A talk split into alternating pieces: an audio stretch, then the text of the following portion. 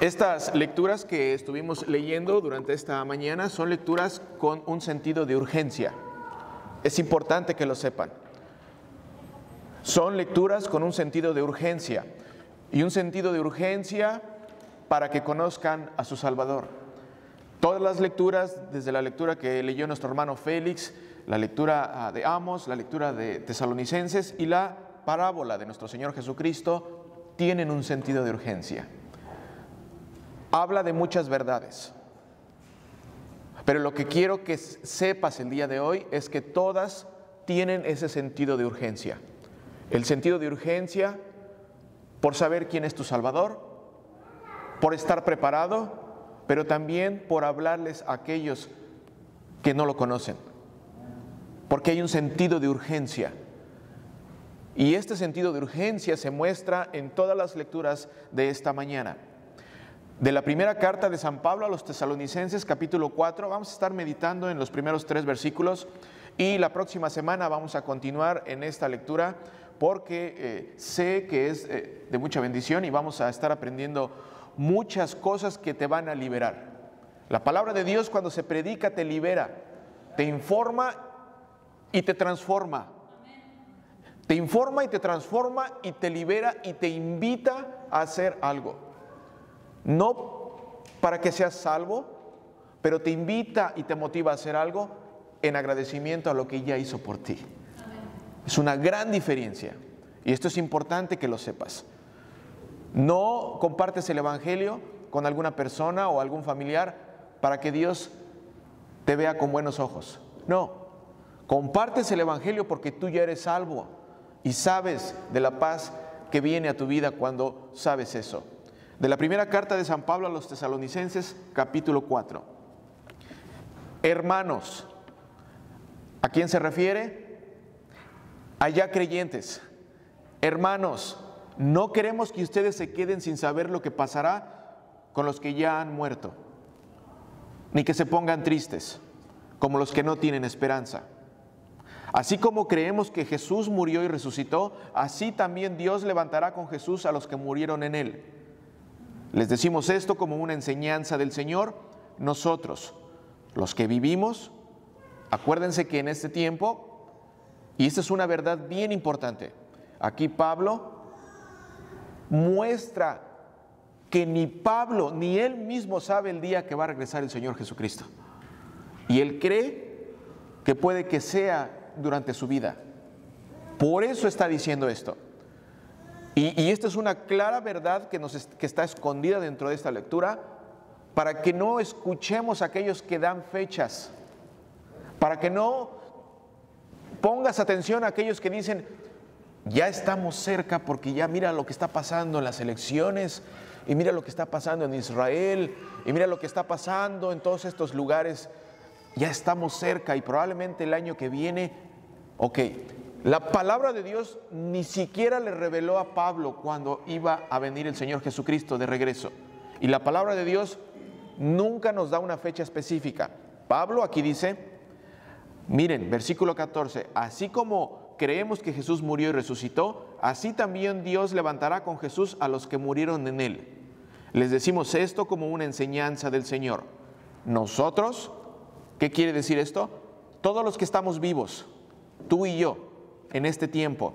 Nosotros, los que vivimos, los que habremos quedado hasta que el Señor venga, no nos adelantaremos a los que murieron, sino que el Señor mismo descenderá del cielo con voz de mando, con voz de arcángel y con trompeta de Dios, y los muertos en Cristo resucitarán primero.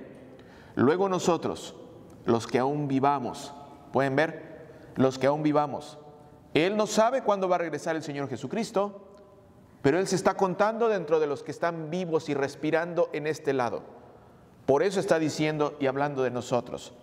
Luego nosotros, versículo 17, los que aún vivimos y hayamos quedado, seremos arrebatados juntamente con ellos en las nubes para recibir en el aire al Señor y así estaremos con el Señor siempre. Por lo tanto, anímense unos a otros con estas palabras. Palabra de Dios. En esta lectura y en todas las lecturas que hicimos hoy, vamos a tocar un tema bien delicado y bien importante. Eh, ¿Cuántos de ustedes han escuchado hablar acerca de la primera muerte y de la segunda muerte? ¿No? Ah, tres, cuatro. Primera muerte y segunda muerte. Eso es algo de lo que la palabra de Dios habla. La primera muerte y la segunda muerte.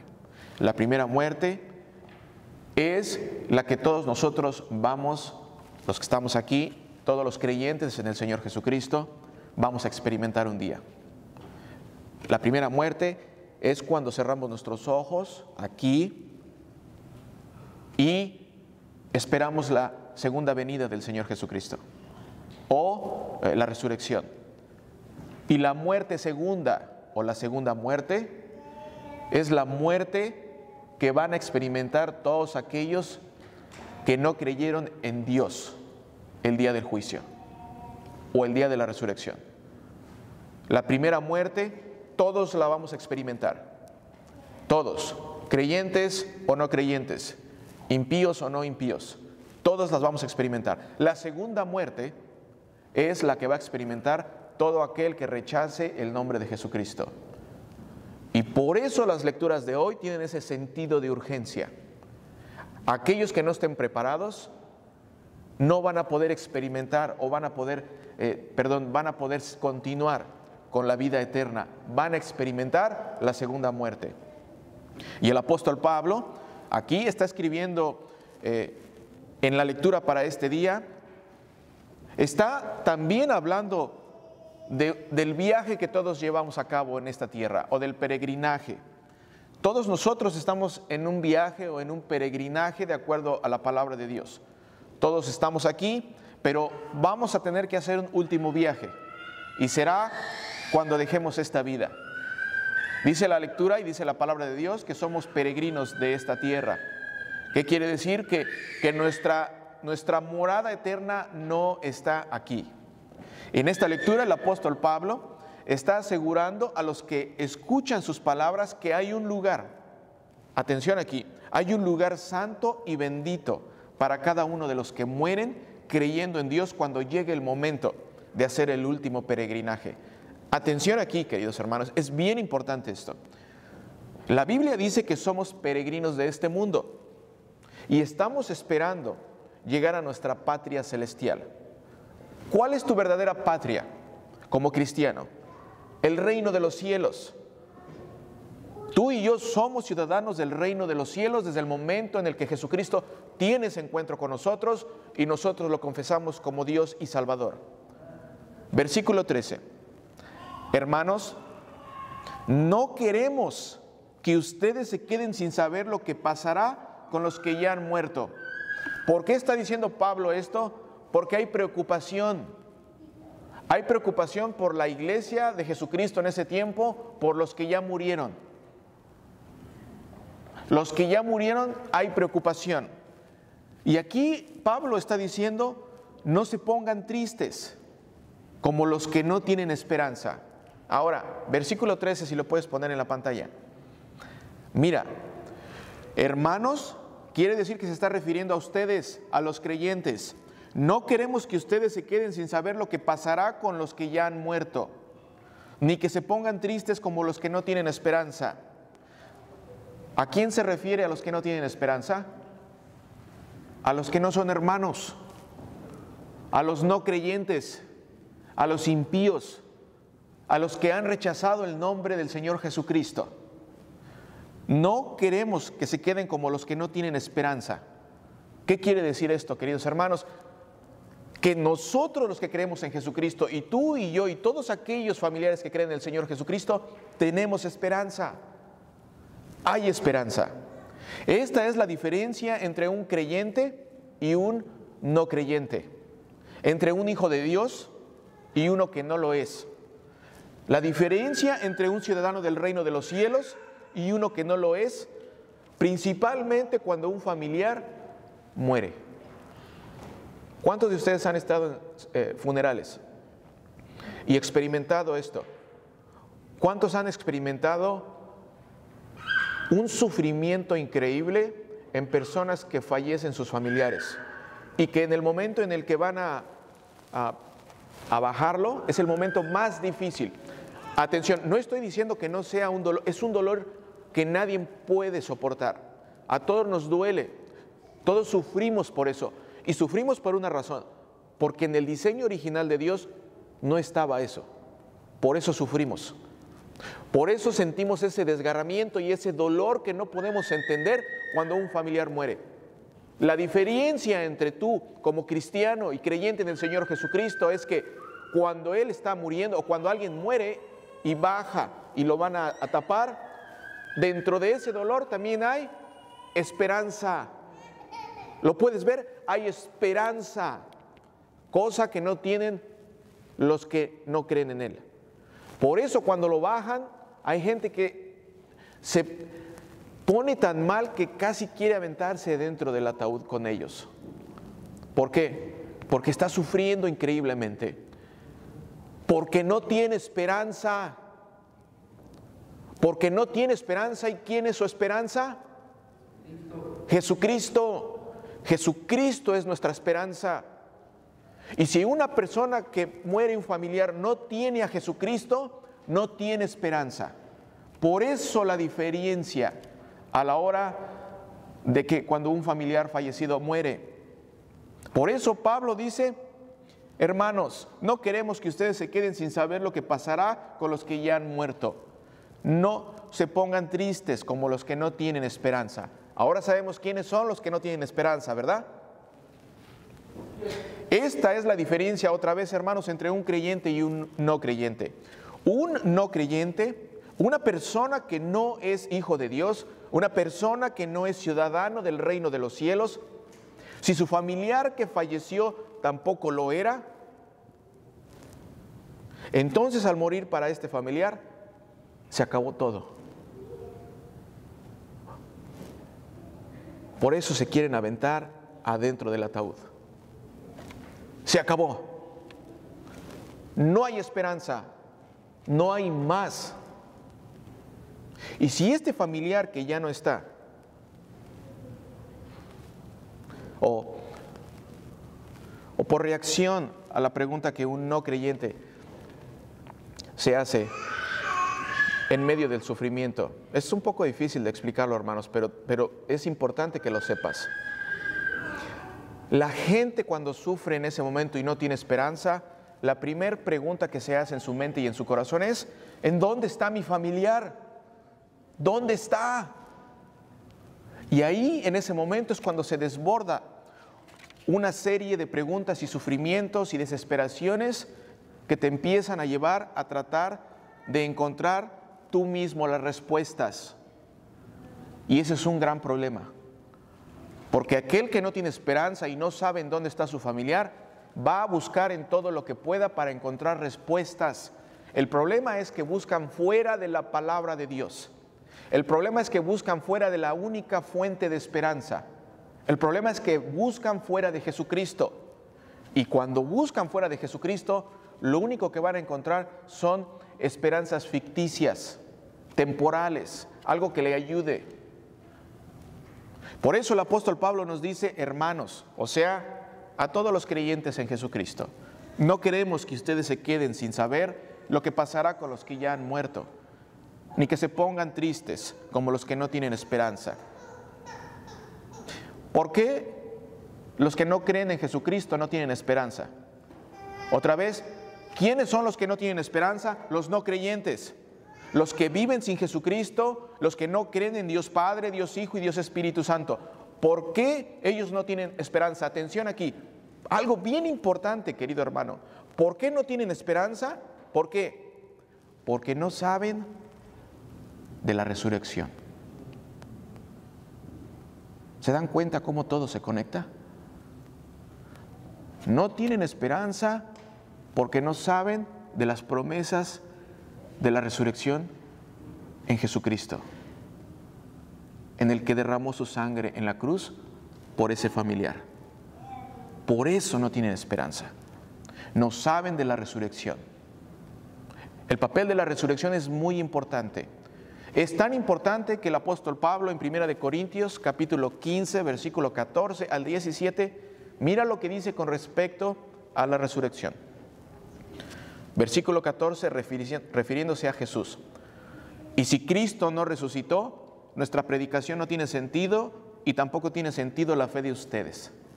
Entonces, resultaríamos testigos falsos de Dios por haber testificado que Dios resucitó a Cristo, lo cual no habría sucedido, si es que en verdad los muertos no resucitan.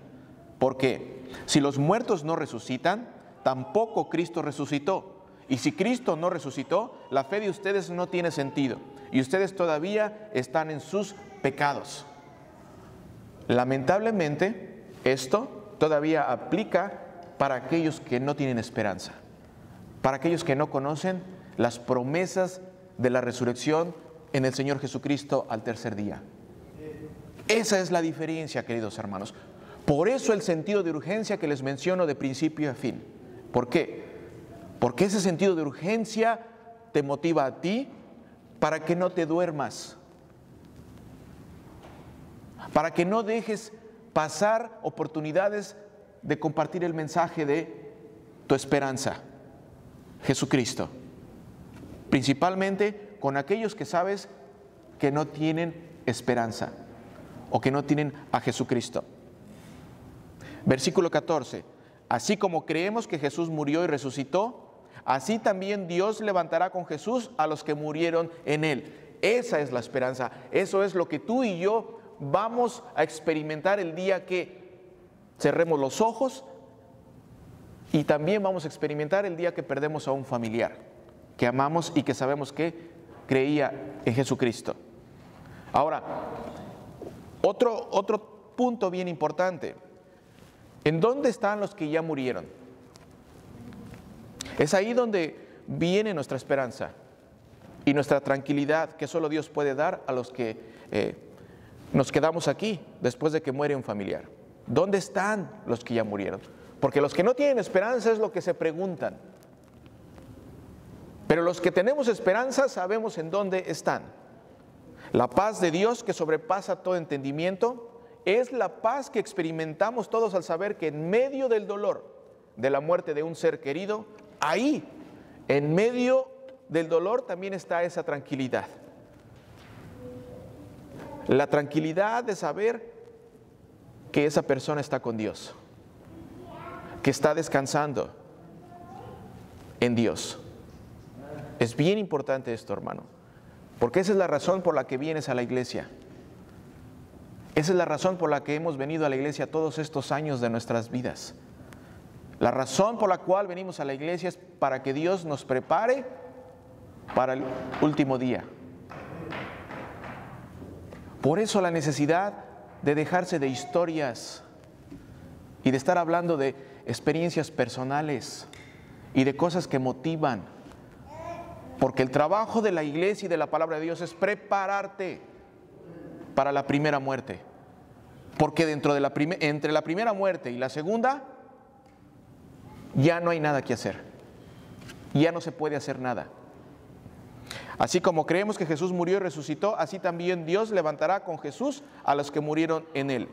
Todos los que murieron en Él están descansando o están durmiendo en la presencia de Dios. Ahora, es propio decir que, está, que están descansando en Dios. Sí, es propio. Atención aquí. Es importante saber que ellos, o sea, tu familiar que ya falleció, los que ya murieron en Cristo, están descansando, pero además son conscientes de la presencia de Dios, que eso es lo mejor. Eso es importante. Decir que están durmiendo o que están descansando en Cristo, pero sin añadir que están son conscientes de la presencia de Dios, es incompleto. Es importante hablar de que ellos están durmiendo en el Señor, pero son conscientes de saber que los está protegiendo Dios. Eso es bien importante. Hermano y hermano, hermana, estar en la presencia de Dios y bajo la protección de Dios es tenerlo todo, todo. Ya no necesitas absolutamente nada. Mira lo que dice Filipenses capítulo 1, versículo 23 al 24, para reafirmar lo que acabo de decir. Pablo hablando, por ambas cosas me encuentro en un dilema, o sea, no sabe qué hacer. pues tengo el deseo de partir y estar con Cristo, lo cual es muchísimo mejor. Pero quedarme en la carne es más necesario por causa de ustedes. ¿Qué verdad nos está enseñando esta lectura? Que Pablo quiere y sabe que cuando cierre sus ojos va a estar en Cristo y con Cristo. Esa es una garantía que todos tenemos. Pero quedarme en la carne es más necesario por causa de ustedes. ¿Por qué? Porque Pablo tiene ese espíritu misionero, quiere seguir compartiendo para que más puedan descansar en el Señor también. Y no tenemos muchos detalles sobre este estado eh, intermedio, porque la Biblia no nos da más información. Pero la información que nos da es suficiente, querido hermano, para saber que está en la presencia de Dios, que están en la presencia de Dios y también son conscientes de ello. Y eso es suficiente. Otra lectura para reafirmar este estado intermedio es Lucas 23, 43. ¿Recuerdan Jesucristo en la cruz? Los dos eh, malhechores. Jesús le dice a uno de ellos, de cierto te digo, Lucas 23, 43, de cierto te digo que hoy estarás conmigo en el paraíso. Hoy, hoy estará en la presencia de Dios con Jesucristo. ¿En dónde? En el paraíso. Querido hermano, después de la primera muerte, cada ciudadano del reino de los cielos pasa a la presencia de Dios. Y eso es importante que lo sepas. Eso es una esperanza que tienes tú y los tuyos. Ahora, ¿qué hay de aquellos que no creen? Pues no necesito explicarlo. No necesito decir nada. ¿Qué hay de aquel familiar que conoces hasta el día de hoy que ha rechazado el mensaje? No necesito decir nada.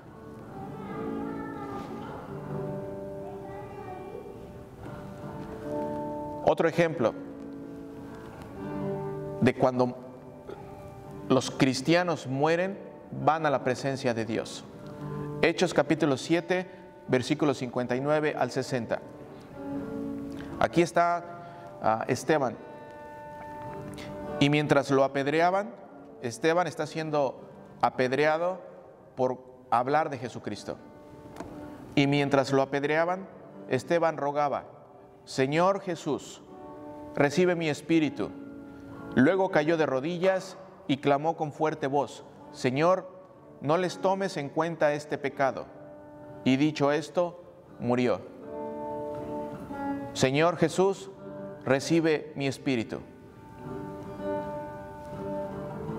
Todos los que morimos o los que mueren creyendo en el Señor Jesucristo van a la presencia de Dios y están descansando y son conscientes que están en la presencia de Dios. ¿Cómo explicarlo? La Biblia no nos lo dice, pero lo poco que nos dice es esperanza para ti y para mí. Y eso es suficiente. Eso es suficiente para saber que en Jesucristo sí hay esperanza. En Jesucristo hay esperanza. En Jesucristo hay esperanza y no solamente para ti, pero para aquellos que hasta el día de hoy todavía no conocen a Él. Y por alguna razón, Dios, a través de su Espíritu Santo y su palabra, te está hablando en esta mañana. Por alguna razón. Pero yo sé que es una razón importante. Para que voltees a ver a aquellos que todavía no tienen esa esperanza y que amas y que puedas ser herramienta de Dios para que ellos también puedan conocerlo a Él. Queridos hermanos, esa es la lectura de hoy, esa es la esperanza que tenemos. Por eso, de principio a fin, la palabra de Dios nos habla de ese sentido de urgencia. ¿Lo pueden ver? ¿Pueden ver ese sentido de urgencia? La urgencia de saber que Jesucristo está en tu mente y en tu corazón y en la mente de aquellos que amas. Gracias a Dios por esta oportunidad que nos da de poder venir a su casa y de aprender. Próximo domingo vamos a hablar sobre esta lectura y vamos a hablar acerca del famoso rapto. Este es un tema bien importante. Si tú que nos estás acompañando ahí eh, por YouTube, próximo domingo vamos a hablar del rapto y de, de las grandes falsas enseñanzas que hay acerca del rapto. Amén. Gracias por conectarte. Si este mensaje fue de bendición a tu vida, suscríbete y compártelo con aquellos que amas. Y recuerda, juntos expandiendo el reino a través de la gran comisión. Pastor Ángel Morales.